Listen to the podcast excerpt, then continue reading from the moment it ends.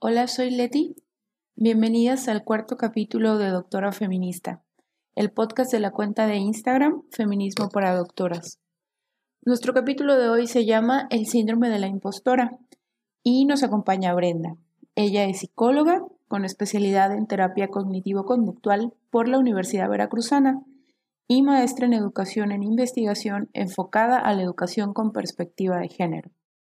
Bienvenida, Brenda. Hola, Leti mucho gusto y estoy muy contenta de compartir con todas ustedes este, este tema tan importante que, que creo que nos ha atravesado a todas las mujeres en, en nuestros aspectos educativos, profesionales, incluso eh, en cualquier tipo de éxito, éxito en las relaciones, las relaciones familiares, de amistad, en todo.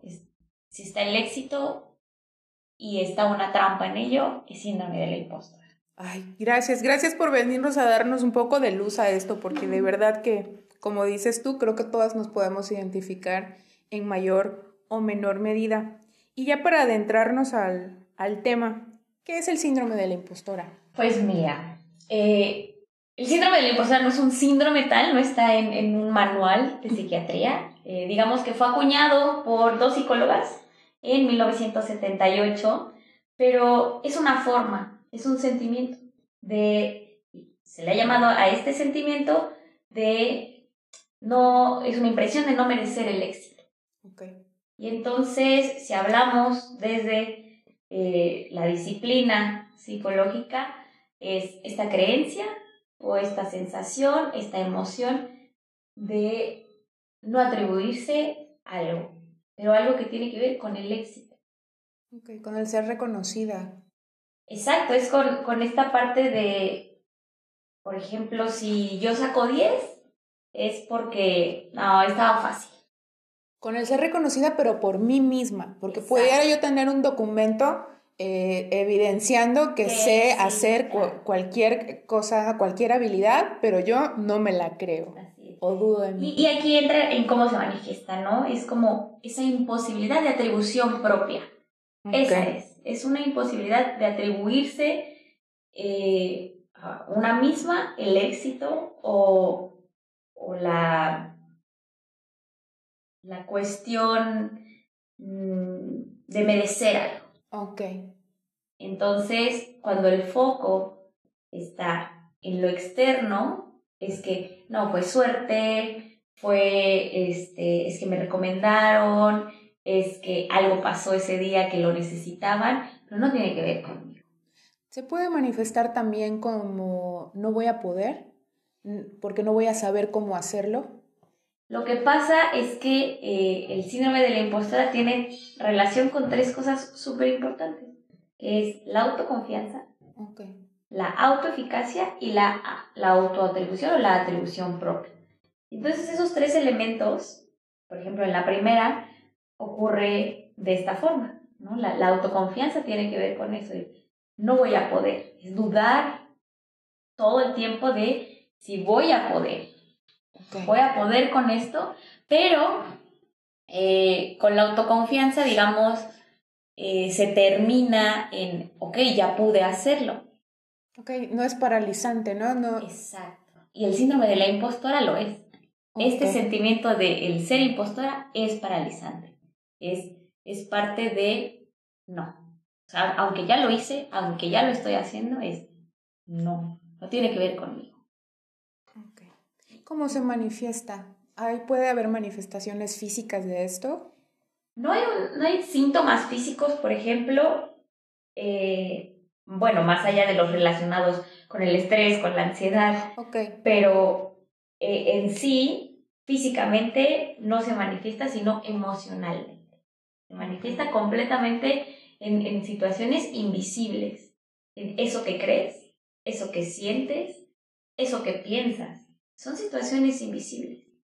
¿Eso puede detonar alguna enfermedad mental como, no sé, depresión, ansiedad, o ser un factor añadido a estar presentando estas cosas? Definitivamente eh, el, no creerse las cosas causa eh, esto que te contaba hace rato, que es la disonancia cognitiva. La disonancia cognitiva eh, es un factor como muy específico dentro de la terapia cognitivo-conductual y consiste en justo no es un empate entre lo que sientes, lo que crees y con lo que haces.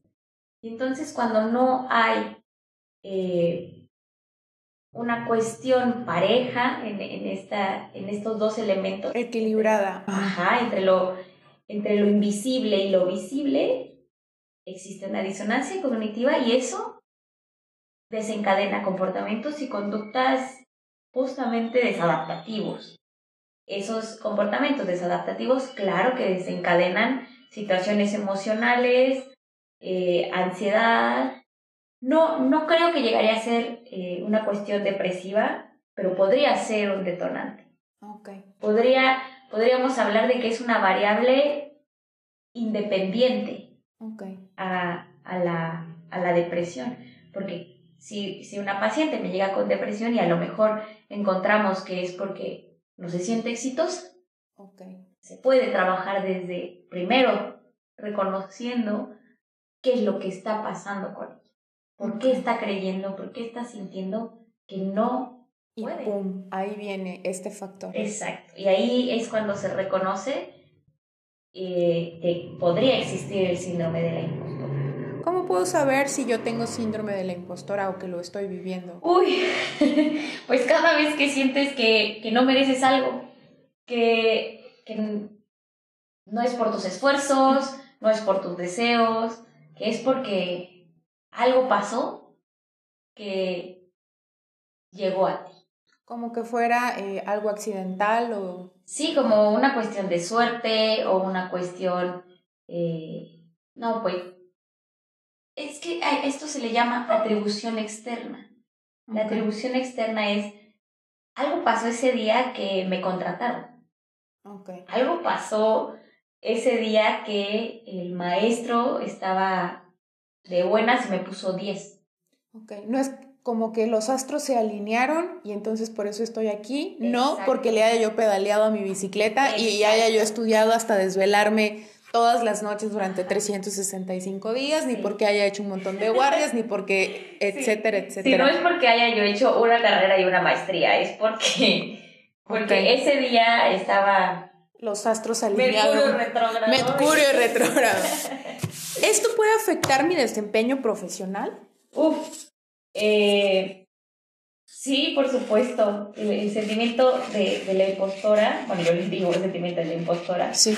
Eh, pues se relaciona mucho con la autoeficacia también, ¿no? ¿Qué es la, la, la autoeficacia? Pues la confianza de una capacidad propia para lograr resultados que se pretenden.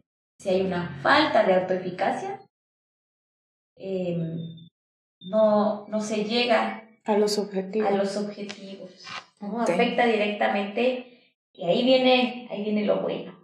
La autoeficacia afecta eh, elecciones de actividades, ¿no? Eh, que las personas tienden a elegir aquellas actividades en las cuales se consideran hábiles. Ok. Y entonces, no me siento así, no lo, no lo elijo. No, ni siquiera me, me atrevo, ¿no? A, a decir, no, pues ¿para qué me voy a atrever si no voy a poder? Y es un círculo vicioso Exacto, sin fin. rechazar eh, aquellas actividades por las cuales te sientes incapaz. Y es eh, como ponerse un poco el pie, ¿no? Porque no hay manera en la que tú te vuelvas hábil en algo si no lo practicas. Sobre todo si tienes un entrenamiento donde dice que lo sabes hacer y que ya lo acreditaste, ¿no? Claro. Es una trampa. Justo hace rato estaba leyendo sobre la eficacia y me gustaría leerte cómo, cómo afecta la conducta de las mujeres. Ok. Especialmente, ¿no? Que es influyendo en el esfuerzo que aplica, la perseverancia ante los obstáculos que enfrenta, los patrones de pensamiento y las reacciones emocionales que experimenta la mujer. Ok. ¿Puedes darnos un ejemplo? Por ejemplo, cuando... Mira, voy a hablar de mi propia experiencia. Ok. Eh, hubo un momento en la, en la vida donde sí me gustaba mucho las ciencias, a lo mejor me gustaba la física, en la prepa me gustaba la física, pero no era buena yo en matemáticas.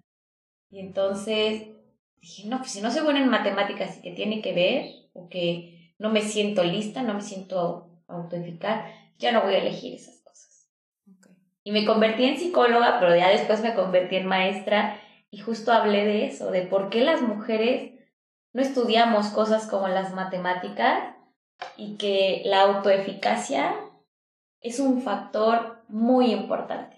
La autoeficacia, el autoconcepto como mujeres, tiene que ver muchísimo psicológicamente con la elección de disciplina. El, el otro día estaba yo leyendo respecto al al efecto que tuvo la serie Los Expedientes Secretos X. No sé si tú la, la topas, es una serie de los 90. De los 90, donde pusieron eh, la mujer protagonista, no era una mujer eh, con una belleza hegemónica, ¿no? En ese tiempo estaba también Baywatch, Guardianes de la Bahía, donde salía Pamela Anderson, que es una ah, mujer rubia, voluptuosa, y ella era como el modelo de, de, de mujer.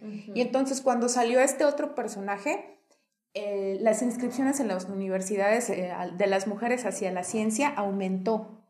El efecto de la representatividad de que una mujer puede ser científica, puede ser investigadora, impactó al colectivo y se reflejó de esta manera. Y me lo hace recordar esto que estás diciendo sobre la educación, sobre cómo la educación te va diciendo qué sí puedes hacer y qué no puedes hacer como mujer y es lo que te da tus opciones.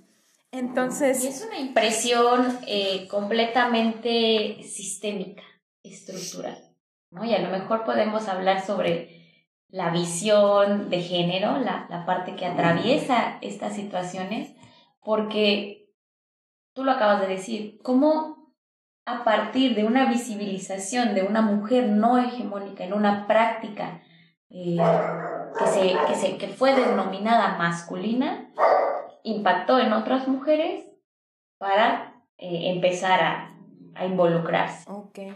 ¿Cómo crees que la perspectiva de género participa en el desarrollo de este síndrome? Bueno, ya sabemos que la perspectiva de género es darle una lectura crítica a cualquier situación. Si hablamos desde la, la, perspectiva de género en, en una situación como esta, como como lo es el sentimiento de la impostora, es que eh, entonces el síndrome es sistémico o este sentimiento es sistémico y forma parte de, del andamiaje patriarcal. Ok.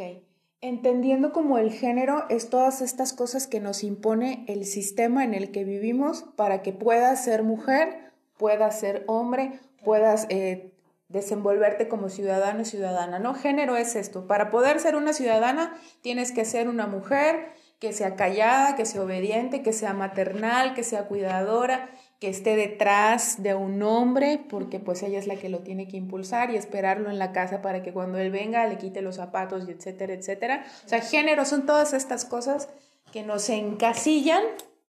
Yo diría que eso no es el género, yo diría que eso que escribiste es el patriarca. Ese es el patriarca.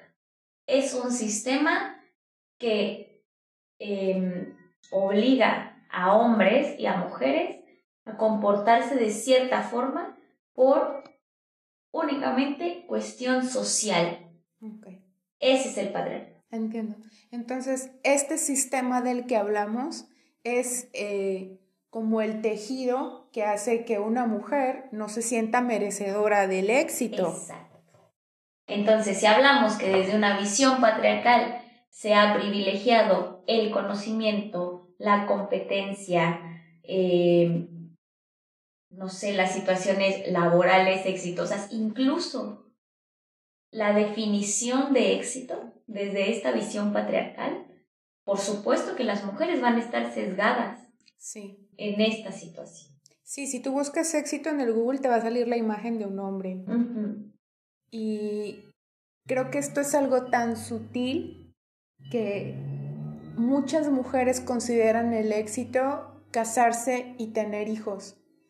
No como, no diciendo que esto sea malo, sino que la experiencia humana puede ser más que esto o sumar otras experiencias a esto y darte una visión propia de lo que tú consideras éxito para que te puedas apropiar de él. Entonces, ¿cómo no me voy a sentir impostora si yo no estoy sintiendo o haciendo lo que este sistema patriarcal me dice que debo hacer? te lo dije hace rato, ¿no? Es eh, esa manifestación de creer que no haces porque tú quieres, porque tú deseas, porque tú eh, quieres llegar a ello, ¿no? Sino es una, es una cuestión también adquirida y, y forzada, forzada por las cuestiones sociales. Si nos ponemos a pensar, a lo mejor como mujeres, ¿cuántas veces hemos hecho cosas solo porque, bueno, a lo mejor esto eh, va a ser feliz a mis padres o va a ser feliz a mi pareja o como estas formas de vivir para el otro siguiendo este modelo hegemónico de que la mujer vive para el otro. Y que de vivir del otro debe de encontrar satisfacción, orgullo, éxito y etcétera. Y a lo mejor nosotras lo vemos de forma más conscientes con, con estas gafas violetas que tenemos como mujeres feministas, pero ¿cómo hacer que otras mujeres se den cuenta o, puedan reconocer que están haciendo esto desde una estructura, desde un sistema que nos dice a las mujeres cómo ser y cómo vivir nuestros propios éxitos. Porque a lo mejor sí, para una de mis amigas, el ser madre es su mayor éxito, pero para otra, tener un doctorado, tener un cargo alto es su mayor éxito. Sí, y, y apropiarse del derecho de vivir mis éxitos de la manera que yo lo pueda comprender. Y que el, reflejo de la sociedad no sea eh, punitivo, que no te castigue la sociedad por no seguir este modelo. La sociedad y tu familia y tú misma. Tú misma. Yo creo que ahí también entra el síndrome, ¿no? De que no estoy haciendo todo lo que debería de estar haciendo. Y es justo lo que, lo que te iba a decir, este sentimiento de impostora no es más que una carga patriarcal traducida en creencias y emociones para las mujeres. Pero son creencias, emociones a veces de no voy a poder, porque hay una desigualdad tan marcada sistémicamente que obviamente para las mujeres es mm, no voy a poder. Claro, si se le ha negado a lo mejor un cargo a una mujer, eh, no sé, de gobernadora, por ejemplo, ¿cómo va a creer una mujer política que puede llegar a ser gobernadora? Claro, claro. Sí, hay niñas que ni siquiera las mandan a la escuela todavía. O sea, es el siglo XXI, pero hay niñas que todavía no aprenden a leer y a escribir porque su familia creen que no lo necesitan. Que es de todas maneras tú te vas a casar y vas a tener hijos, entonces no, no necesitas ir a la escuela. Y es evidente que en un mundo por el culto a la eficiencia haya que buscar serlo para sentirse valorada y donde el éxito es la única garantía para recibir afecto, aceptación e incluso amor a las mujeres. Qué horrible. Qué horrible. Yo he visto eh, casos de mujeres que viven en una situación de estrés constante para mantener una imagen de perfección. O sea, son mujeres que se matan en el gimnasio horas y que se levantan mucho antes que todos en su casa para plancharse el cabello. O sea, ese ejemplo del cabello planchado a mí me gusta mucho, eh, mucho utilizarlo porque son cosas que no se le piden a los hombres para considerarlos exitosos y para que se presenten ante la sociedad. O sea, el hombre puede irse y rasurar y, ay, es que está cansado.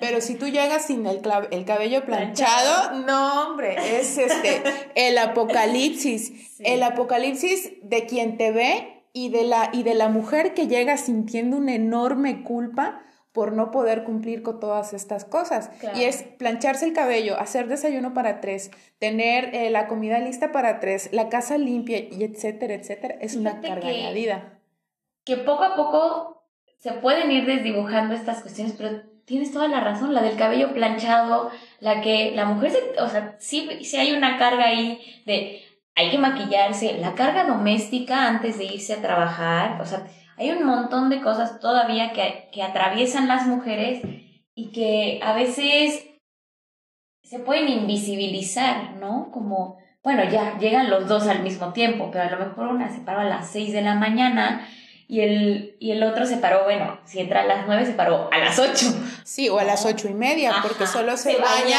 y, ya, tiene, ya, y ya tiene la ropa ahí lista para solo ponérsela y ya, ¿no? Y fíjate que una frase que me encantó, me encantó hace poquito que la leí, decía que el patriarcado se está hundiendo estrepitosamente como ideología. Pero eso no implica que no subsista un conjunto de prácticas todavía.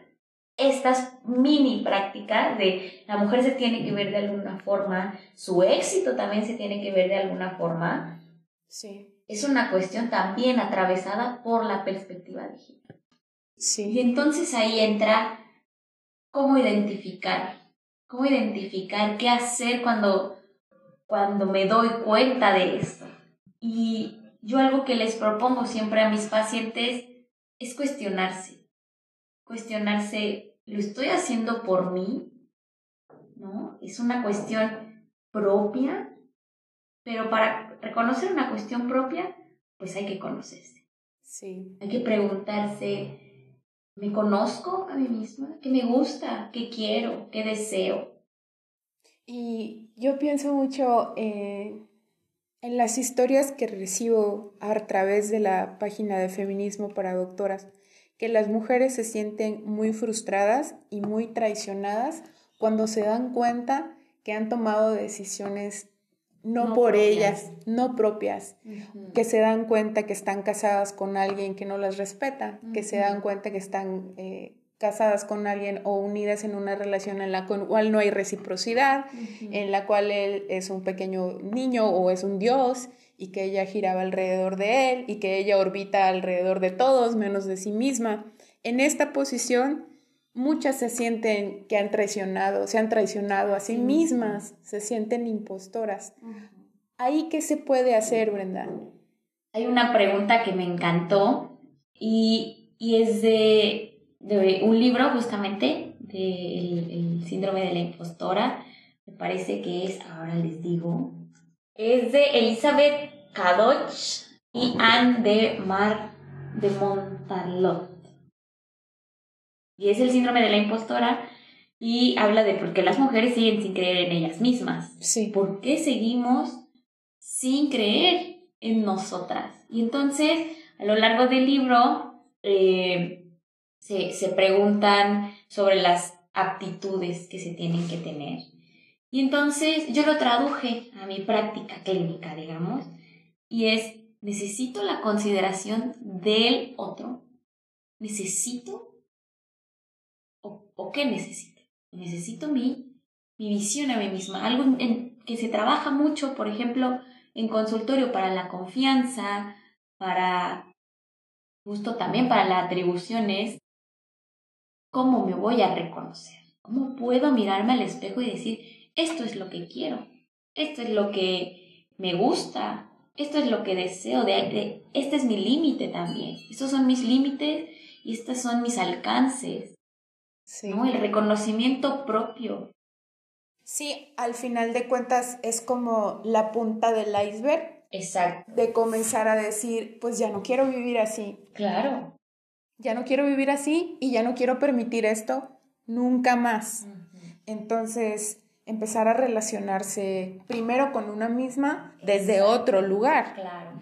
Y ese otro lugar es también reconocer lo que haces. Ok, estoy haciendo esto.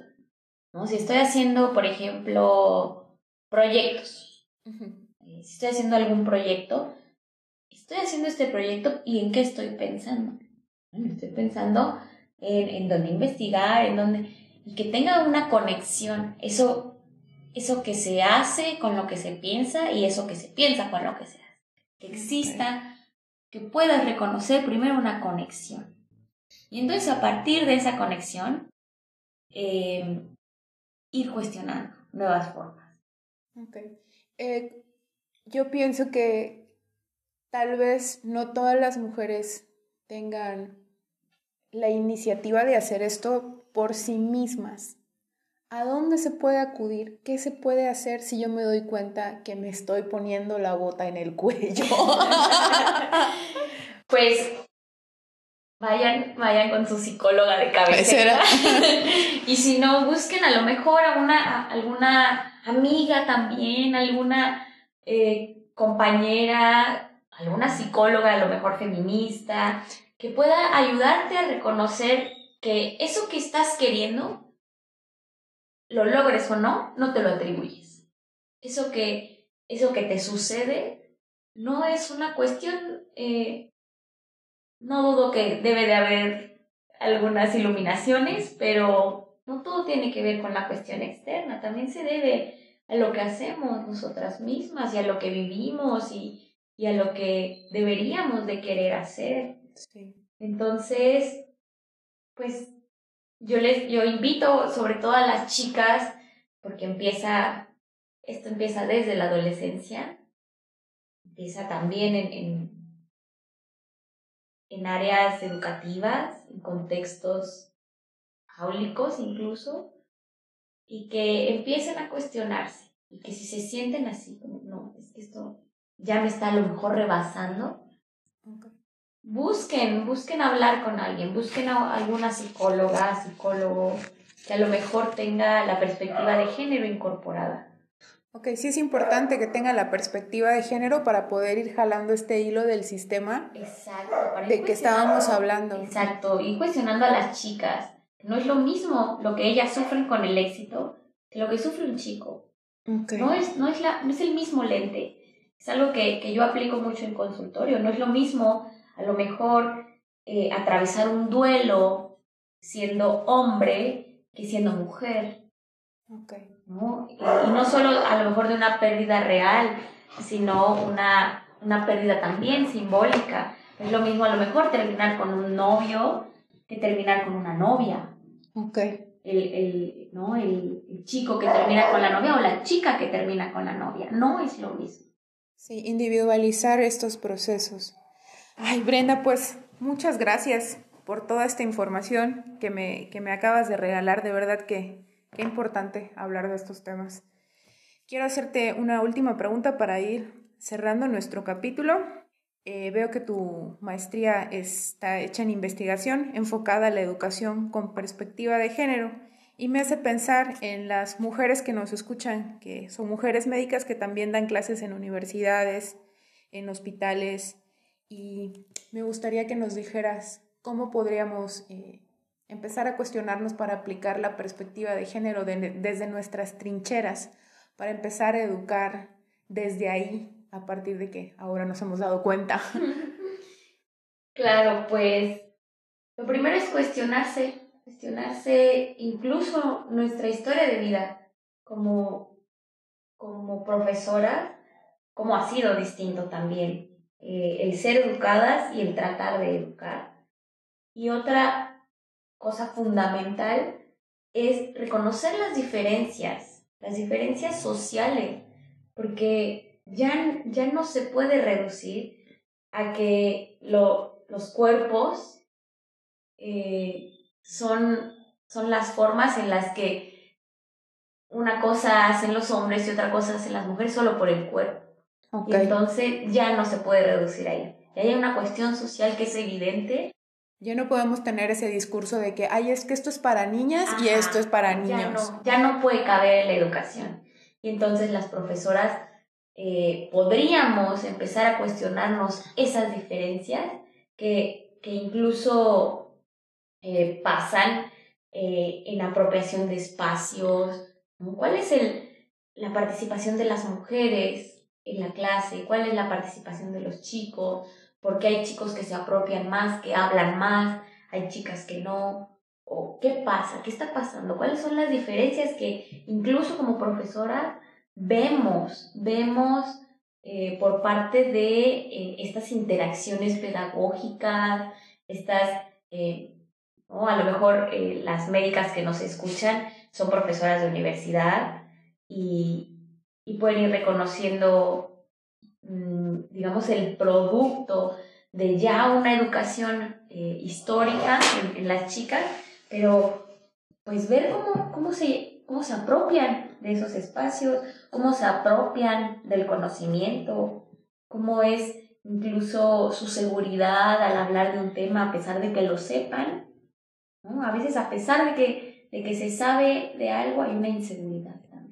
Y empezar a dar esos refuerzos también se me ocurre. Claro. Que, que tu misma maestra te, te impulse, te, te aleje de tus dudas sobre ti misma, sobre todo si lo identificas, ¿no? Si identificas una chica que está dudando de sí, hacerle ver... Que es muy válido tener dudas, para eso se vale Como, para eso estoy acá. Si tú tienes una duda, bueno, puedes hablar sobre ese tema y en los asuntos que tengas duda, puedo también. Y despatologizar esto. Claro. Esa eh, es una cuestión que hace rato te platicaba increíble, ¿no? Que como psicóloga, eh, pues, vengo, digamos, de una formación también androcéntrica, ¿no? Quienes han sido los pioneros de la psicología, los psicólogos, los, los, los.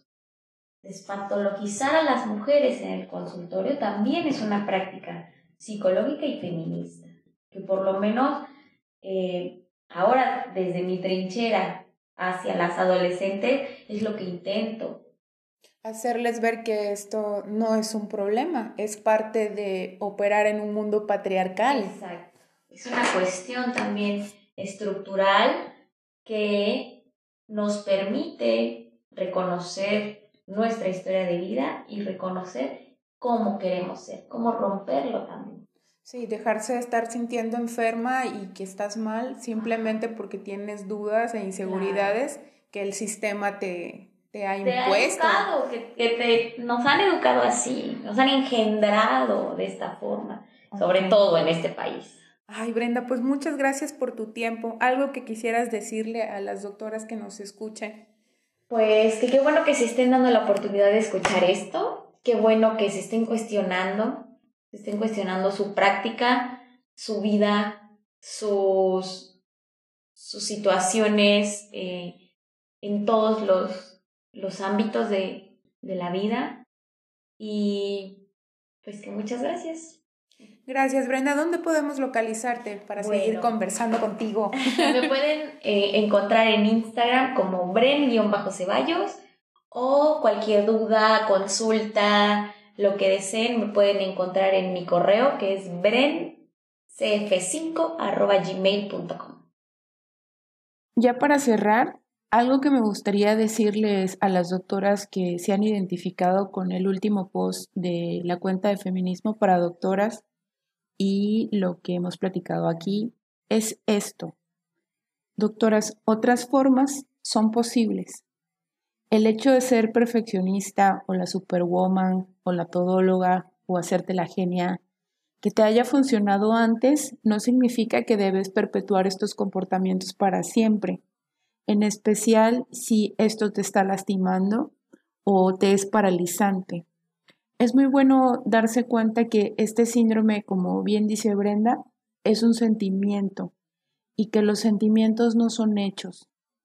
Para aprender a ver los hechos, hay que cuestionarse de dónde vienen estos sentimientos y de dónde viene esta voz que me presiona tanto hasta el punto que me lastime de esta manera. Y bueno, esto puede llegar a ser muy fuerte. En especial si es esta voz la que se gestó en el seno de una familia y de un sistema que me dice constantemente que no puedo ser o hacer tal cosa porque soy mujer. Estos arquetipos de supermujer son restrictivos, son violentos y nos obligan a estereotipar la manera en que existimos como mujeres, pero hay que recordar que no es lo único que hay. Aprender otras formas de motivarse, apreciarse, reconocerse, es el acto más valiente y transformador de autoamor que nos podemos dar. Pidan ayuda, acérquense a mujeres que ya han cuestionado estos patriarcados y han aprendido a verlos a la cara para derrumbarlos. Para esto también sirve el feminismo, para esto existe la sororidad.